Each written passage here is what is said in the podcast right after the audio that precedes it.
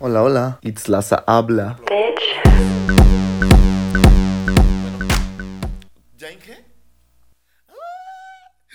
Baby, Eh, hola gente, ¿cómo están? Bienvenidos a esto que se acaba de convertir, este, a esto que se acaba de convertir la cuarta temporada de este bello podcast.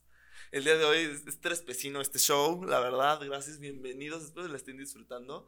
Y hoy traigo una gran, gran mujer, nutrióloga ella, guapísima, gran amiga. Baby, preséntate, ¿cómo estás? Gracias, muchísimas gracias por querer participar en este primer gran episodio. Mucho gusto. Bueno, muchas gracias primero que nada por la invitación. Me encanta estar aquí. Tengo que confesarles que es mi segunda aparición en este podcast, Pues podcast, video, YouTube, lo que tú gustes decirme. video baby. YouTube. Y la realidad es que cada vez hay más producción. Entonces, Se le eso es algo bueno. Sí, me encanta que se le invirtió más. Ya trae 500 pesos esta producción, dices tú. Sí, ¿eh? No, me sorprendió. No, no puedo dejar de estar sorprendida por esta producción. Baby, neta, mil, mil, mil gracias por recibirme en Producciones Daniela Delgado. El foro. El foro Daniela El Delgado. foro Daniela. Delgado, sí. Al lado de Churubusco. Sí, es un placer recibirte aquí Oye, en el baby, foro. a ver, eh, de entrada, cuéntanos rápidamente. Sé que tú eres nutrióloga, pero preséntate. ¿Dónde estudiaste? Ya sabes, lo básico. Edad, soltera, casada. Bueno, este, soy nutrióloga, soy egresada de la Universidad de Guanajuato, orgullosamente egresada de la Universidad de Guanajuato. Este, posteriormente de la Universidad de Guanajuato, pues también estudié una maestría en nutrición clínica por parte del Instituto Nacional de Salud Pública en colaboración con el Instituto Nacional de Perinatología. Ay, Además, fresa. ya sé, en la Ciudad de México. Entonces, además de esto, pues también tengo un diplomado en educación terapéutica en diabetes, Yo fui entre... a ese gran festejo. Yo fui. Sí, lo invité a mi graduación. Entonces, estuvo padre, ¿no?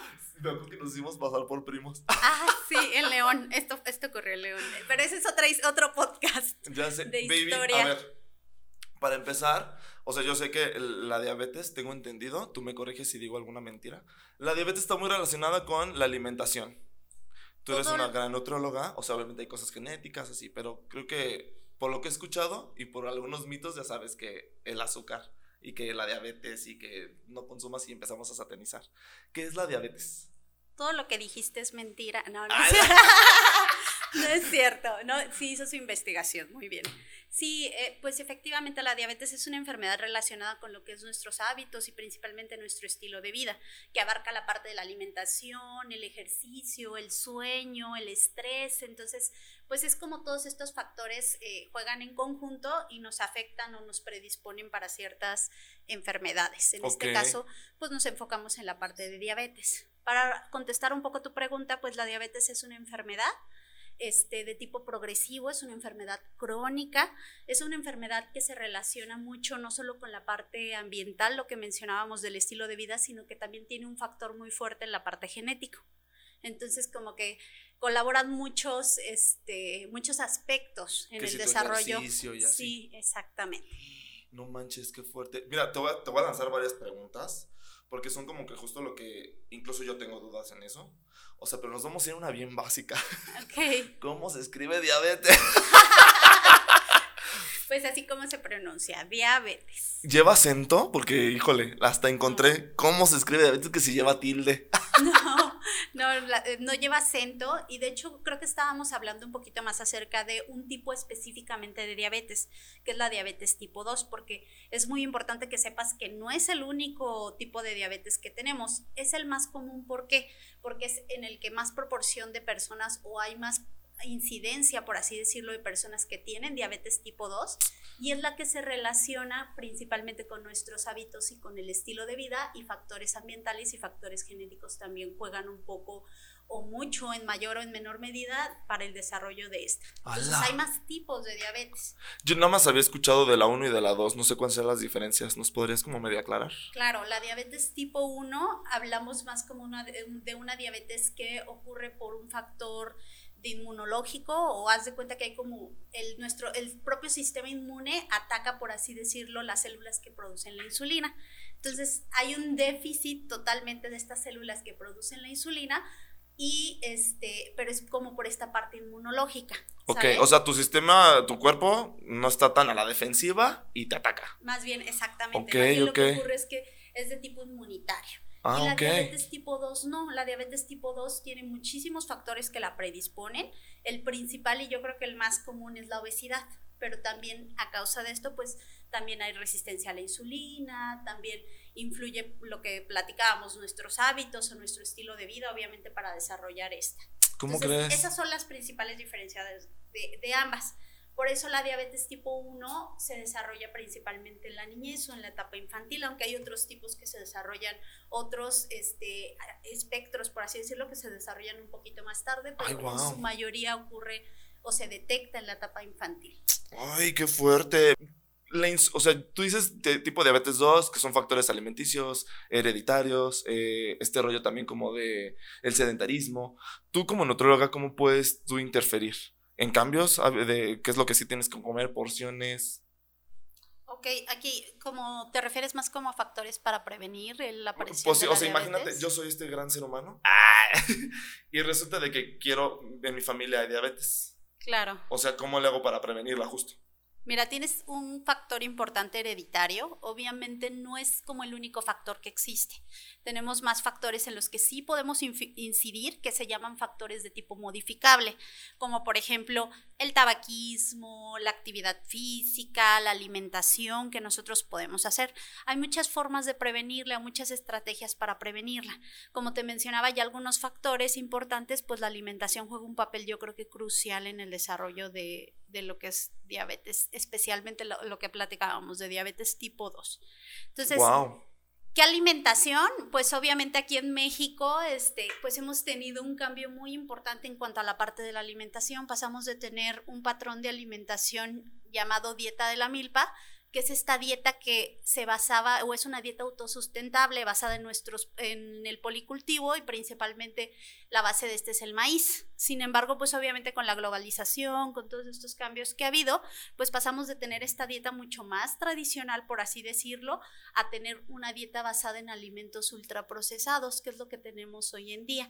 Y aparte, o aunado a esto, también hay un ambiente obesogénico, al menos aquí en México. Verde. Eh, ¿Me podrás explicar eh, así términos mortales que son ultraprocesados? Para que a lo, a lo mejor yo sé o a la gente allá afuera no sabe, pero ¿qué sería? Sí, los ¿Ejemplo? alimentos, un ejemplo muy fácil de alimentos ultraprocesados son aquellos que ya pierden todas sus características principales o todas sus características de origen. Eh, ¿Puedo decir marcas? en este Claro, podcast? Maruchan dices tú. Pero sí, espero que no te quiten algún patrocinio. por ahí, Híjole, Maruchan, la verdad es que yo no te consumo desde varios años, entonces no pasa nada. A mis virgen sí le patrocina. A mis virgen nada más vino a tumbarnos el evento, como siempre. Sí, ya sé. No, entonces no hay que mencionarla. Ah, ya. Puede Ya ser. ajá. Otros ejemplos pues son sabritas, toda la parte de las galletas o de las papitas o de los alimentos conocidos también como alimentos de bollería que podemos encontrar en las tienditas, los supers o aquí en Celaya al menos tenemos un Oxxo en cada esquina donde podemos encontrar todos estos alimentos ultraprocesados. Entonces, ¿por qué es importante esto? Los alimentos ultraprocesados, imagínate, ya pierden totalmente las características que tenían como un alimento, este, por así decirlo, natural. No son alimentos naturales, son alimentos que se les modifica totalmente toda la parte de la composición este, química y bioquímica de Wow. toda esta parte. Entonces se le agregan desde azúcar añadido hasta gomas, hasta otras cosas colorantes artificiales. Entonces si, tú haces como una radiografía de cada uno de estos productos, te vas a encontrar con que ya no es el alimento que te promocionan o que te ofrecen. Yo quisiera, fíjate, te voy a contar rápidamente una historia. Una tía acaba de. Ay, ya voy a quemar a mi tía, no voy a decir nombres. Ay, sí. Dilos. Pero una No, tía no de- se llama Britney. No, no, una tía acaba de ir al nutriólogo y así de que mi tía es de estas señoras, así que le dijo, ay, es que yo mi coquita si no me duele la cabeza. Y entonces tú dices, ay, no. O sea, entonces que le sugirieron el peñafiel. O sea, el peñafiel con sabores. Y mi mamá dijo, ah, yo también como que voy a atender esa, esa modita. Y se compró un peñafiel y yo, a mi escaso gran conocimiento de leer etiquetas, pues trae un chorro de endulcorantes. O sea, sí dice que grasa, grasas saturadas cero, o sea, grasas trans cero, o sea, azúcares no sé qué, y cero, pero pues no es cierto, porque hasta arriba en la etiqueta dice endulcorantes. Y tú dices, no manches, o sea. Exactamente. Y pues cada vez hay más estudios que respaldan esto que tú mencionas, de que no necesariamente los edulcorantes por ser, por así decirlo, alimentos no calóricos o alimentos que no te elevan la, la glucosa o el azúcar en sangre, son necesariamente saludables. Sabemos que son, son, por así decirlo, estrategias que a veces se usan para tratar de disminuir el consumo de azúcares. Sin embargo, no es como tal la solución. ¿Por qué? Porque ya hay estudios que lo relacionan con que cada vez te hacen más, por ejemplo, este, el sabor, el paladar. Ah, sí. Te, te, hacen un paladar cada vez más dulce. Sabemos que hay edulcorantes que son 300 veces más dulces, más dulces que el azúcar normal. No sé si tú has intentado agregarle dos o tres sobrecitos a tu café, lo dulce que queda. Mira, bendito Dios, ya me estoy alejando de esa gran droga. sí. y sí sé que es difícil. Fíjate que hablando del azúcar, te quiero hacer la gran pregunta. ¿Por qué la están satanizando tanto? Si es la gran droga que se dice. Eh, eh, eh, hay estudios de que el azúcar, eso está muy interesante porque de hecho la Organización Mundial de la Salud hace poco hizo un llamado acerca del consumo excesivo que todos teníamos de azúcar. Entonces, hizo pautas muy importantes de recomendación de azúcar tanto en adultos como en niños y sí hay estudios donde dicen que el azúcar estimula principalmente lo que es la dopamina. Entonces, por eso encontramos como esta sensación de que nos gusta mucho o esta sensación, como por así decirlo, de, de alivio de que nos gusta cuando consumimos azúcar. Sin embargo, hay estudios en modelos animales, es decir, en ratones, donde se ve que el azúcar es adictiva. Todavía no hay este tipo de estudios en personas, pero sabemos que ejerce pues un factor importante como en esta parte de la dopamina y también que es parte de cierta manera del ambiente obesogénico que te platicaba. Aquí en México pues se ve mucho en las familias mexicanas cómo comen ya hoy en día y cómo el consumo de azúcar principalmente en bebidas ya me sé, ya sabemos cuál es la más famosa de estas bebidas. Tú dilo, Coca-Cola, mira, yo tengo años sin tomar Coca-Cola. Coca-Cola jamás me va a patrocinar algo. Bueno, a Bisbirige puede que sí, Bisbirige, ¿verdad que sí? sí. Bisbirige sí es gran fan, yo no. Pero, o sea, la verdad es que todos sabemos. Yo había entendido, tú me, me desmientes o me confirmas, pero había escuchado que las gaseosas, o sea, todas las bebidas que traen gas, descalcifican a largo plazo este, los huesos. ¿Es verdad o es mentira? Sí, y esto es por la cantidad de fosfatos, pero también un factor muy importante, hablamos mucho del azúcar o ahorita, por ejemplo, los fosfatos, pero también hay que considerar la cantidad de sodio que nos aporta. Verde, que si es mucho. Exactamente, hasta un peñafiel que nosotros decimos, pues no es coca, o sea, porque a veces nos da esa impresión ¿no? De que el hecho de que no sea coca, creemos que es una bebida mucho más saludable. Un ejemplo son estos tés, no sé si los han visto en el súper, me imagino que sí, los tés Arizona, que inclusive tienen más azúcar que una coca. Entonces... Esas sí las amo. Hola, Arizona. Uno, uno cada 28 días. Entonces, e, exactamente. ¿Cómo crees? Pasa eso. Entonces, a veces creemos o a veces, este, como que tomamos estas decisiones basadas en en que creemos o en creencias o en a lo mejor lo que buscamos en línea, pero no necesariamente son reales de que estas bebidas son mucho más saludables, ¿no? Porque es un té verde Arizona. Decimos, no, pues debe de ser más saludable que una ¿Qué otro? Ajá. Sin embargo, Trae pues más. necesariamente, exactamente. Y aquí en México, pues al menos el consumo de bebidas azucaradas es altísimo. Y no se diga entre los adultos, entre los niños. Te lo juro que yo he visto a niños de un año, inclusive hay imágenes de bebés que en el biberón traen este Coca-Cola o refresco. Entonces, no sean esas mamás, ni esos papás. Entonces, existe algo muy interesante que es lo que llamamos nosotros ahorita programación metabólica que es como desde la parte de la preconcepción, es decir, antes de que la mujer se embarace y de todo esto, cómo ya te están programando metabólicamente o cómo ya están programando metabólicamente al feto. Para que se vuelva adicto al azúcar. para, que desarrolle estas enfermedades de tipo crónico. ¿Qué? O cardiometabólico. No te creo. Entonces, este es muy interesante cómo estas teorías surgen y están surgiendo, donde nos hablan de toda esta parte de, este, de esta programación que tiene, de la dieta de la mamá, cómo influye, de cómo influye si la mamá presenta diabetes gestacional, que es otro tipo de diabetes que no mencioné anteriormente, pero ahorita pues es importante destacarlo por esto que me comentas. Oye, qué fuerte, suena como a teorías de conspiración. Ay, sí, que desde el bebé ya que se enferme. Exactamente, entonces, ¿por qué? Porque el ambiente del bebé en el desarrollo en útero es muy importante y va a predisponer genéticamente a que el bebé nazca con algún, este, alguna complicación o que tenga alguna complicación, como es el caso, la diabetes gestacional predispone para que los bebés nazcan muy grandes. Esto se conoce como macrosomía cuando pesan más de 4 kilos. A mi hermano le pasó eso.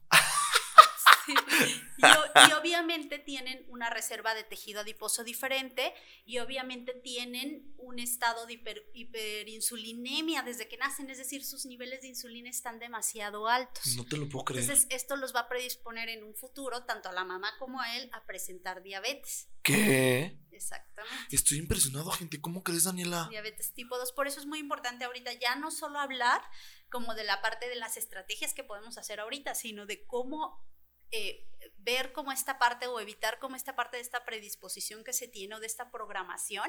Mucho en la literatura lo encuentras como desprogramar esta, esta parte o este efecto para poder evitar que cada vez más generaciones desarrollen obesidad, desarrollen diabetes, porque también obviamente la obesidad puede ser también un factor a causa de esta parte de la programación. Oye, seguimos siendo primer eh, país, primer lugar en obesidad, perdón el primer lugar a nivel mundial. Desconozco ahorita las estadísticas como en ese tema de obesidad. Pero Porque me acuerdo que varios años se decía que ahí estábamos en segundo lugar, nada más nos ganaba los United.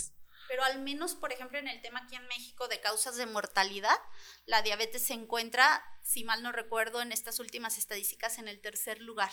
En el primer lugar se encuentran las enfermedades este, cardíacas o las enfermedades cardiovasculares. En el segundo lugar se encuentra COVID y me parece que en el tercer lugar diabetes. Mm, hola, COVID, te odiamos. Sí, COVID-19. Entonces, en estas últimas encuestas por parte del INEGI. Entonces, sí, pues es muy interesante cómo ver cómo influye desde las generaciones pasadas, inclusive a que una persona desarrolle diabetes. Es que está cañón. Oye, baby, a ver, ejemplos para que aterricemos como un poquito más. Yo soy este paciente, esperan Dios que nunca vea, pero yo soy este paciente que llega como con ya con diabetes. O sea, ya me la detectaron, diabetes de tipo 2, bla, bla, bla. Tú me das un, eh, pues una planeación alimenticia pues para no elevar mi, mi, mi, azúcar en la sangre, bla, bla, bla. Tú dices, híjole, ¿qué crees? No puedo lograr. ¿En qué momento ya puedo recurrir a la insulina? Ah, ok, mira tenemos actualmente guías con las que nos manejamos tanto a nivel nacional como a nivel internacional, donde nos dicen cómo ir avanzando de acuerdo a los medicamentos. Algo que es muy importante y que eh, no quiero dejar de mencionar es que actualmente ya hay mucha evidencia de que nosotros podemos llegar con la diabetes con estrategias de cambios en el estilo de vida, con ciertos tratamientos a la remisión. O sea, sí se puede prevenir, obvio. Más bien, ya la tienes, tú me dijiste, eres como este paciente. Ah, ok, sí, sí. Mi ejemplo y a mí se me olvida. Sí, es como este paciente que ya llega a consulta y ya tiene un, hablemos de un recién diagnóstico, de un diagnóstico temprano de diabetes. Entonces ya no hablamos de curarla, pero sí podemos remitirla. ¿A qué se refiere este término o esta palabra o esta terminología de remisión? Esta terminología de remisión se refiere a que tú puedes estar con niveles de glucosa normales, como el de una persona que no vive con diabetes, este, sin tomar medicamentos, solo con estos cambios en el estilo de vida o con estos cambios o con estas dietas controladas o dietas o planes de alimentación más bien brindados por un nutriólogo capacitado. como tú. Claramente. Entonces, exactamente. Entonces es muy interesante esto de la remisión porque cada vez nos lleva más a darnos cuenta que este, la diabetes podemos hasta cierto punto o en ciertos, este, después de ciertos años de diagnóstico, influyen muchísimos factores, pero hasta cierto punto podemos controlarla sin necesidad de medicamentos o inclusive esta palabra de remisión nos habla que podemos retrasar e inclusive evitar las complicaciones propias de la diabetes. Entonces, este tema de remisión es relativamente nuevo. Apenas en el 2008 nos hablaban acerca de teorías o, o proponían, perdón, como estas teorías acerca de si se podía remitir o no la parte de la diabetes. Posteriormente, en el 2018 hubo un estudio muy grande donde se daban, haz de cuenta que dietas muy bajas en calorías en, en, estos pacientes y veían cómo esa remisión era posible. Claro que no es una cosa o un invento mágico, ¿no? Que vaya a ocurrir de la noche a la mañana. Y tú así, Wingardium Leviosa. Vamos a remitirla. Obviamente se requieren muchos cambios en el estilo de vida, mucha educación y mucho empoderamiento del paciente hay que, hay que también tener un buen acompañamiento y también lo más probable es que el paciente a lo mejor en un inicio vaya a necesitar la terapia farmacológica, es decir, los medicamentos. Wow. No en todos los pacientes, desgraciadamente.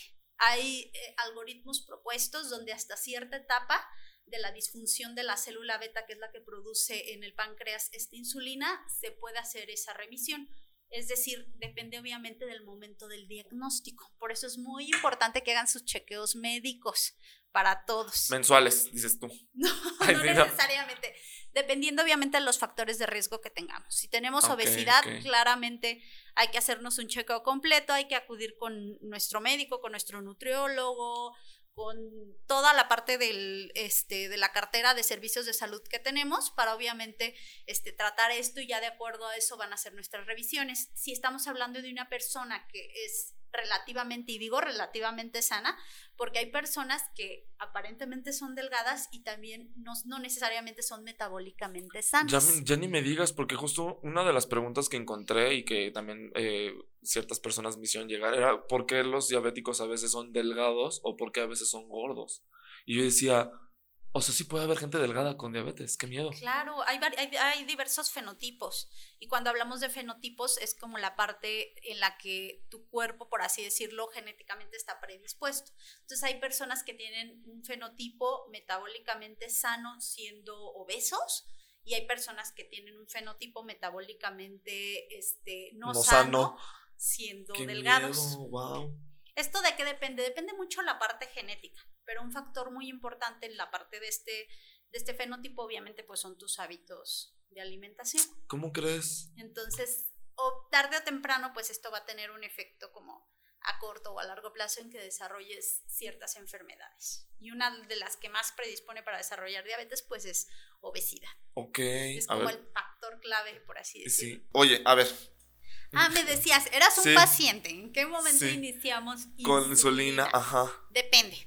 Obviamente la terapia, la terapia farmacológica y la terapia en este caso con insulina va a variar de paciente a paciente. Ok, No podemos darla así para todos los pacientes necesitan insulina. ok, ok. Entonces, si bien es una de las que, de las, por así decirlo, terapias que nos vino como a revolucionar toda esta parte de- del tratamiento para los pacientes que Sí, viven con claro. diabetes, que inclusive el descubrimiento, pues fue un- es uno de los, este, más de los descubrimientos más importantes en la ciencia. No a todos los pacientes se da diabetes. Por eso te mencionaba la parte de las guías. Ok, ok. Actualmente las guías que están más actualizadas en este tema de la terapia pues son las guías americanas para el manejo de diabetes, las famosas guías ADA. Entonces estas guías te dicen que en, in- que en un inicio tú debes de, este, te recomiendan iniciar con otros medicamentos como es el caso de la metformina. Y te dicen que dependiendo del éxito o no éxito que tengas con la terapia individual, es decir, con un solo medicamento, tú puedes ir agregando más medicamentos o en este caso utilizar la insulina. ¿Cómo crees? ¿De qué va a depender la parte de la insulina? Va a depender de muchos aspectos, muchísimos, de que el paciente es- sea bien capacitado. Imagínate dársela a un paciente que es adulto mayor, que se tiene que inyectar, que no tiene quien lo ayude, que ya tiene a lo mejor alguna, alguna complicación en la parte de la vista. Conozco, conozco varios que están así. Esos pacientes probablemente no sean como tal candidatos para el uso de este tipo de medicamentos. Ahí hablamos de otra cosa. Otra, otra, otro factor que influye mucho es la parte económica. Las insulinas Sí, son caras. es un medicamento que es caro. Entonces, si no tienes alguna seguridad social o algún tipo de seguro que te cubra este medicamento, realmente es difícil que los pacientes puedan a veces este, obtenerlos o comprárselos Sí. de forma privada. Ay, no, qué miedo. Oye, ¿sabes si hay, o sabes que gracias a esta temporada, gracias a este nuevo presidente, ¿verdad? Eh, Hay cambios. retiraron muchos medicamentos por, no sé, X o Y. O sea, como por ejemplo me acuerdo con eh, los retrovirales, eh, el- los pacientes de cáncer, creo que también les quitaron algo así, Sí. para no echar mentiras, no recuerdo, ajá, pero ahí- O sea, ahí sí hay insulina suficiente en, en gobierno que pueda dar en esos sectores de salud. Híjole, es que es bien difícil responderte eh, esta pregunta desde la parte del estado en el que nosotros estamos. Ujú. Porque, Ah, es que Daniela Delgado trabaja para el gobierno y aquí viene a quemar a la gente. No. Porque si bien aquí en, tenemos muchísimos problemas, ¿no? Situaciones como en la parte de Guanajuato, como tal. Pero en la parte de salud sí tenemos apoyo como por esta parte económica en el cuestión Órale. como de los medicamentos Qué y de los insumos que se necesitan, por ejemplo, para un paciente que vive con diabetes. Desde las tiras a- hasta el momento, ¿eh? No digo que esto siga como fluyendo de esta forma en cualquier momento pueda cambiar, como todo, ¿no? Hemos visto. Sin embargo, por el momento, pues hemos tenido suficientes insumos como en cuestión para que ellos se automonitoreen de los medicamentos, creo que eso ha sido como muy bueno como por esta parte, pero te digo, yo te hablo como de la perspectiva de este estado, pero no sé, desconozco en algún otro lugar de la República. A veces las carteras de medicamentos son muy diferentes a las que tú encuentras aquí en Guanajuato. A mí me tocó verlo en la Ciudad de México. Ah, sí, porque era pues, muy diferente. Ajá, exactamente. Ahí Qué miedo. ahí sí había como desabasto de muchos medicamentos. Qué mal plan. En, en este Ay, Ciudad de México. Entonces sí, por eso te digo, a lo mejor, a lo mejor desde la perspectiva que yo lo veo es diferente por la parte que influye obviamente del manejo de los recursos en cuestión de salud por parte de cada estado. Oye, una pregunta como bien o sea, se me hace como luego, he escuchado de pacientes que le tienen que quitar alguna extremidad o algo. O sea, eso es porque ya está muy, muy cañona la diabetes o cómo es. La diabetes eh, es una enfermedad, por así decirlo, decírtelo, perdón. La historia natural del desarrollo de diabetes a veces es difícil de diagnosticar en el sentido de que no, los síntomas no son tan específicos o el mexicano, por ejemplo, no tenemos cultura de autocuidado y de estar acudiendo a nuestras revisiones médicas, entonces a veces el diagnóstico no es temprano, sino que el diagnóstico en su mayoría, desgraciadamente, tenemos muchas personas que hoy en día viven con diabetes y que no han sido diagnosticadas. Por errores en muchos factores, ¿no? Desde, como te digo, la cultura hasta la parte también de la falla en el sistema un poco de salud en esta parte del diagnóstico. Entonces, obviamente depende de, de en qué momento tú diagnostiques al paciente el pronóstico que éste pueda llegar a tener. Sí, claro. Entonces, a mayor o a más tardío sea el diagnóstico, más riesgo tenemos de desarrollar este tipo de complicaciones. Y la más común es esto que tú me platicas, ¿no? O sea, la amputación de extremidades, la parte del daño al nivel del riñón, el daño a nivel eh, de la vista, entre otras complicaciones que podemos hablar, ¿no? También una muy importante es la parte del daño que tenemos a nivel cardíaco o a nivel cardiovascular. ¿Cómo crees? Qué fuerte. El riesgo cardiovascular aumenta muchísimo cuando vivimos con diabetes. Entonces, pues también sería muy importante que nosotros estuviéramos como en revisión de esta parte, en control de, este, como que todo lo que consumimos también relacionado a esto. Entonces depende del momento de diagnóstico y depende también del cuidado del paciente. ¿A ti te llega mucho paciente ya diagnosticado o sí como para prevenir? De los dos. Yo creo que la mayoría de la población que nos llega son pacientes que ya, es, que ya fueron diagnosticados. Sin embargo, hay campañas o hay ferias de salud donde tú vas, por ejemplo, al jardín principal y te, están haciendo esta prueba para detectar la parte de diabetes. ¿Y tú como, o sea, en tu consultorio privado? Ah, también, también tengo disponible la prueba para... ¿Mande? ¿Pero qué es más? que te llega más? ¿Paciente que quiere prevenir o paciente que ya le detectaron diabetes? Yo creo que es 50-50. Eh, creo que la, la, pandemia es algo muy importante. No, no, no agradezco mucho en este sentido la pandemia. bien millonaria, bien pesuda. No, la pandemia, pero la pandemia nos ha dado eh, de cierta medida otro sentido como en la parte de nuestro autocuidado. Creo que muchas personas nos asustamos muchísimo por lo que te podía causar como esta parte eh, de este virus y sí veíamos como las estadísticas, como los estudios, como los periódicos, como en internet nos decían que obviamente era más severa con pacientes que tenían alguna enfermedad cardiometabólica, entre ellas diabetes. Entonces creo que muchas personas como que sí, si bien te digo no es algo bueno, pero sí como que fue un poco una alerta esto que vieron, les ayudó a, a lo mejor acercarse más a los servicios de salud, acercarse a un nutriólogo, acercarse a un médico, acercarse como a alguna institución de salud que probablemente los pudiera ayudar, aunque a veces también nos daba mucho miedo acercarnos a las instituciones de salud.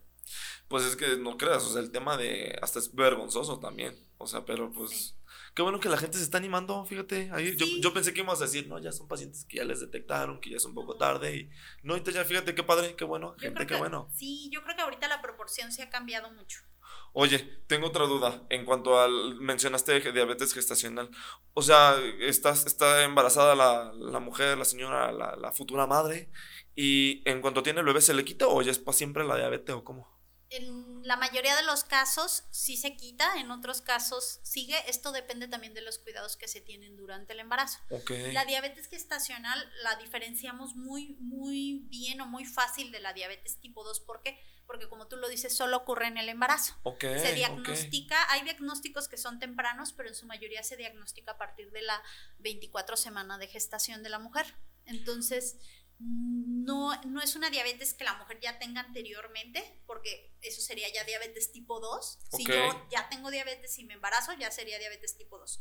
Pero si yo me embarazo y posteriormente a los cambios o a las adaptaciones que va a sufrir mi cuerpo por el embarazo natural, posteriormente me hacen ciertas pruebas para ver si tengo o no diabetes gestacional y presento diabetes gestacional, lo más probable es que si tengo un buen cuidado, que la, la base del tratamiento en la mujer embarazada que tiene diabetes se basa en los cambios en el estilo de vida. Ok, Antes sí, de claro. cualquier medicamento que podamos dejar. ¿Qué es eso? Pero obviamente Un es, comercial. es mi alarma. Ay, que- Es mi Un alarma blooper, de- gente. Tenemos nuestro sí, primer blooper. ¿Es el de los camotes, güey? Creo que sí. Vamos por un. Ay, Esto, ocurre- esto es muy común en los videos. que pasan. Oye, con, con un chorro de, de lechera. No, más bien, ¿cómo, cómo se llama esta que le agregan? ¿Miel? Miel, ajá, miel, exactamente. Fíjate que eh, esto es, esto es eh, pregunta acá entre nos. No, no espero que salga, pero satanizan mucho a la miel. Pero sí tiene que ser la miel de abeja, ¿no? O sea, como que la miel lo más natural posible es la que menos hace daño, o es lo mismo. Tiene, mira, en el cuerpo tiene un efecto muy similar. O sea, la única diferencia es esto que tú mencionas, qué producto es más natural y qué producto es más eh, sintético por- o artificial, ¿no? Por así decirlo, pues obviamente el azúcar de mesa. Sin embargo, la miel produce el mismo efecto en nuestro cuerpo en cuestión como de ganancia de peso, en cuestión de incremento de la glucosa o del azúcar en nuestra sangre. Si lo dejas en qué? Sí está importante. Entonces tampoco es como algo, o sea, tampoco es como que es mejor una que otra, ¿no? Lo mejor o lo, o lo que sería lo ideal sería que te- tuviéramos un patrón de alimentación saludable. Sí, claro. Por patrón de alimentación saludable puede ser el patrón de alimentación que tú quieras. Hemos escuchado hablar de dietas mediterráneas. Ahorita yo les he platicado un poquito de este modelo de la dieta de la milpa de la base del maíz. Estos- qué rica está. Sí, estos modelos que son realmente saludables y que tú puedes acudir con un nutriólogo y te va a dar una intervención nutricia en este tema, entonces como que la parte, en esa parte sería como eso, también obviamente aquí meteríamos o trataríamos de meter la parte de la actividad física. ¿Cuál es la recomendación de actividad física? 150 minutos a la semana. Ok, o sea, si la semana tiene 7 días, si tú quieres hacer 5 días de ejercicio, divide 150 Entre, entre los cinco. 5.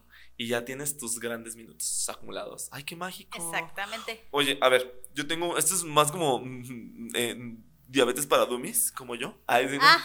O sea, imagínate, o sea, ya me detectaron esta- o estoy en prevención y luego ven que se acerca pues las épocas de fin de año, ¿verdad? O sea, y así bien padre, ¿no? Y tú dices los propósitos de año nuevo. O sea, imagínate que yo quisiera iniciar un propósito de año nuevo. Tú tienes como la manera también de acompañarnos. Tú sugieres alguna nutrióloga, que ya, perdón, que no. Una psicóloga o, o cómo, cómo lo manejarías tú. Depende, yo creo que la parte de la alimentación es un tema muy complejo, por así decirlo, porque si bien nosotros volteamos a ver al nutriólogo y decimos, tú eres como el encargado de esa parte, pero sabemos que influyen muchísimos aspectos este, conductuales en el tema de la alimentación o de comportamiento alimenticio. Entonces, a veces estamos hablando también esta parte de lo que tú me mencionabas, de la parte, por ejemplo, de la adicción del azúcar. Estamos hablando de comportamientos Qué, qué miedo. o de conductas alimentarias que sí son muy importantes desde la perspectiva psicológica. O inclusive también hay que pues, ser realistas y darnos cuenta de que la alimentación al menos aquí en el mexicano es como un motivo de, de celebración. O sea es el centro en cualquier fiesta, en cualquier reunión, entonces tampoco le podemos quitar esa parte o esa carga cultural o esa carga que tiene como en cómo nos relacionamos interpersonalmente. Sí, claro. Fíjate que la gente expresa mucho el, el amor con la comida. O sea, sí, sí, Sí, había escuchado algo así. entonces, Incluso luego se lo pasamos hasta los perros, ¿eh? Ay, sí. Claro, y la parte, por ejemplo, de poder colaborar no solo con el médico, sino también con el psicólogo. En, en cuando hablamos de un paciente con obesidad, pues yo creo que es muy importante, porque a veces nada más decimos, pero solo tiene obesidad, que vaya con el nutriólogo. Como te decía, pues no. muchas de estas conductas Se son está de comiendo tipo sus con- sentimientos también so- esa pueden persona. ser de tipo conductual o la mayoría son de tipo conductual. Qué Entonces, miedo. pues también la, la importancia del trabajo, este, no solo multi, sino interdisciplinario, es decir, con otras áreas de, de la salud y con otros profesionales que también le puedan brindar como ese acompañamiento a lo mejor de una forma diferente al que lo haría un nutriólogo. Sí, que claro. que pues si bien llevamos psicología, no somos psicólogos, sino No Y tú al rato este, te receto lo de la cepa. Ay, clorazepam. Sí, no, tampoco resolvemos como ya esta parte de estos comportamientos a lo mejor como tal. Podemos dar estrategias, podemos dar la mejor consejería nutricional que se pueda con ese paciente, pero sí yo creo que es muy importante la colaboración con otras áreas. Sí, ay, es que es, es- es bien difícil. Y ahorita más que, que se vienen tiempos disque oscuros por la inflación. Luego me preguntan, ¿y entonces ya no me puedo comer, por ejemplo, ni un chocolate o algo así en la vida? Yo creo que todo depende de la cantidad. O sea, sí, no, tampoco vamos a satanizar todos los alimentos y a decir que ya no podemos consumir estos alimentos. Pero obviamente si yo tengo un patrón de alimentación, como te decía, saludable, sin estos alimentos ultraprocesados o con el mínimo de estos alimentos O hago ultraprocesados, ejercicio. hago ejercicio, todo esto no pasaría nada que de vez en cuando yo asista a alguna comida familiar o asista o me coma el, el chocolate que más me encanta. Obviamente depende de la frecuencia, ¿no? Y la cantidad. Como no. siempre, como Sí, siempre. No es lo mismo las bolsas que te comes. Yo así ahorita con mi cheto así. Así me pones un che- cheto. El ruido. Los, Baby, ya casi vamos a la recta final. claro. Tengo dos, tres preguntas más. Eh, una de ellas sería, o sea, ¿la diabetes sí tiene cura? Era lo que, lo que te platicaba y algo muy importante que se ha visto, de que no tiene cura como tal en el sentido de que desaparece, pero sí hay forma de remitirla.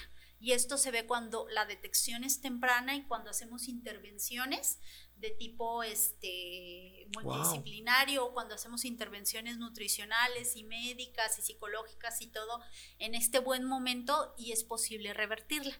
Aproximadamente tiene que durar para poder hacer como esta remisión tres meses sin que el paciente esté tomando medicamento para considerar que, ya, que ya remitimos la diabetes. Pero es una inyección como tal, o sea, ¿sí es un medicamento? No, ¿O no, no. O sea, es es pura... la, la terapia médica normal, más aparte la alimentación, quitamos los medicamentos y obviamente para que exista esta remisión de la diabetes, la bibliografía te menciona que es muy importante que exista una pérdida de peso. Hay estudios que te mencionan de 10 hasta 14 kilos para que exista esta remisión de la diabetes. ¡Wow! Exactamente, porque la- la- esta parte de remisión, pues la, la hipótesis, por así decirlo, pues se basa en que nosotros al- eh, tenemos o eh, almacenamos o estamos almacenando más bien un exceso de grasa corporal, lo que te decía con la parte de obesidad. Y esta grasa no solo la vemos, por ejemplo, a nivel subcutáneo, a nivel físico, Sí, ¿no? claro. Sino que esta grasa empieza también a almacenarse en los órganos, entre ellos eh, muy importante el páncreas y también lo que es el hígado. ¡Órale! Entonces, al revertir esta parte de esta obesidad o al tener esta pérdida de peso, esta grasa este, se empieza a eliminar y esto mejora muchísimo la función del páncreas y la función del hígado. Y a su vez causa la o conlleva a la remisión de la diabetes. ¿Escuchaste Bisbirige? ¿Emily? Ah, sí. Ah, eh, sí. Entonces, sí, no es una Wow. cura como tal, pero es un gran hallazgo que ya se había visto o que se había visto más bien en otros estudios con la cirugía bariátrica. Ok. donde les hacían como estos procedimientos para como el bypass gástrico, entre otras cosas, para perder mucho peso y se veía que estos pacientes tenían una remisión de la diabetes que tenían. Entonces, ¡Wow! también se puede hacer con cambios en el estilo de vida, pero es es un poquito más más tardado, por así decirlo, más largo, pero pues también tiene muchísimo muy buenos resultados. Oye, qué importantioso. Wow. Baby, ¿dónde te podemos encontrar para que la gente te siga? Y diga, yo también quiero mi sociales". super consulta para bajar de peso y la diabetes y Espero controlarla. haber resu- resuelto muchas dudas. Mira, y si no, que te sigan, que Y te si sigan no, en tus redes sigan sociales para que No digan, me sé yo cuáles quiero. son mis redes sociales por, por el momento, pero me pueden seguir en Instagram, en Facebook. Estoy como Daniela Delgado y también en qué otra red social. TikTok. Ay, TikTok, no, no tengo. Bueno, sí, sí tengo, pero realmente no subo mucha información ahí al respecto. Estás como estos Entonces- tiktokeros que suben información. Ay, no, y luego, Sí. ¿sabes que Yo tengo Está un problema. O sea, sí está padre, pero hay muchos que siento que desinforman. Sí. Y no son nutriólogos, que Claro. es lo peor de todo. Son estos fisicoculturistas o estos este, coach, health coach o Ah, eso sí es muy importante, ¿eh? No vayan con una persona que no este que no esté capacitada para el manejo de este tipo de patologías, porque en lugar a lo mejor de ser algo bueno, de traerles como un buen resultado, vas, puede, Que sea puede que sea contraproducente, es exactamente un resultado perjudicial. Baby, Entre ellos pues, ya ya tú mencionaste algunos ejemplos. Ay, ya sé. Baby, pues muchísimas gracias por participar en esta nueva temporada, esta 4T. Ay, ¿en qué me pones así como 4T? Así, una bandera presidencial. Mi porque un amigo me dijo, ay, me, me da un repele que le digas 4T. Ah, ¿por qué? Por la Por cuarta temporada. Ah, sí, Sí, sí, o sí. sea, es la relación, es mi cuarta temporada, justo, pero pues ya ves que AMLO dijo que iba a ser su cuarta transformación, que yo no veo nada. yo no veo claro. ¿Cómo que el señor sí quiere reelegir? Que coma caca. ¿Cómo se le ocurre? Pero está muy raro, ¿no? Como Oye, Inge, de- In- el Inge tiene buenos conectes. Emily, ¿sabes si es cierto que el, el López Obrador compró una casa aquí en Celaya? Ay, Jesús bendito. Ah, miren, qué bueno que es mentira. hoy, Ay, sí, sí, cierto, qué baboso. Como tomar una coca al final. Qué Así, bueno. pues, Ay, se broma, me olvida que es el Día de los. Inocentes. Sí, algo así hubiéramos hecho, sí, claro. Baby, pues muchísimas gracias, muchísimas gracias. La gente, eh, vayan a seguir esta gran mujer, es es buenaza, es guapísima. Gracias. Vamos a poner sus redes sociales aquí en la descripción para que la sigan, suscríbanse y pues échenle porras, ¿no? Esta gran, esta 4T porque queremos que nos echen unos 500 pesos, ¿verdad? Para que la producción siga funcionando. Apoy- apoyen, apoyen este podcast, de verdad. Cada vez hay más producción y yo espero sé. que la quinta temporada me vuelvan a invitar. Vas a ver que sí, vas a ver que sí. Y gente, pues ya vamos a estar en los YouTube, Spotify, en el, eh, hasta inclusive creo que Facebook. Facebook ya va a sacar su sección de podcast. Estamos en iHeartRadio, estamos en iBox. O sea, entonces para que nos sigan y nos den el follow, ¿vea? ¿Vea? High five, high five, Metroflog. ¡Ah! High five, Metroflog. Muchas gracias. Muchísimas gracias, baby. Despídete, manas la Bendy. Gracias a todos por escucharnos. Espero que les interese este tema y que pues Vas a ver que sí, si le voy a poner en el título. Indagar. Nutróloga dice que existe una cora para la diabetes. Eso no dije. Eso nunca que quede pasó. claro que eso nunca pasó, pero está bien. Por views, todo sea por más views. todo sea por casual polémica. Todo sea por causar polémica. Muchas Como gracias. la 4T, dices. Sí, ya está, estamos con las mismas mentiras, pero Muchísimas gracias, gente. Suscríbanse, no sean así. Ya estoy a 25. Bueno, espero que para este, cuando salió este episodio, ya tengan los 500 seguidores. ¿verdad? Muchísimas gracias, gente. Chao.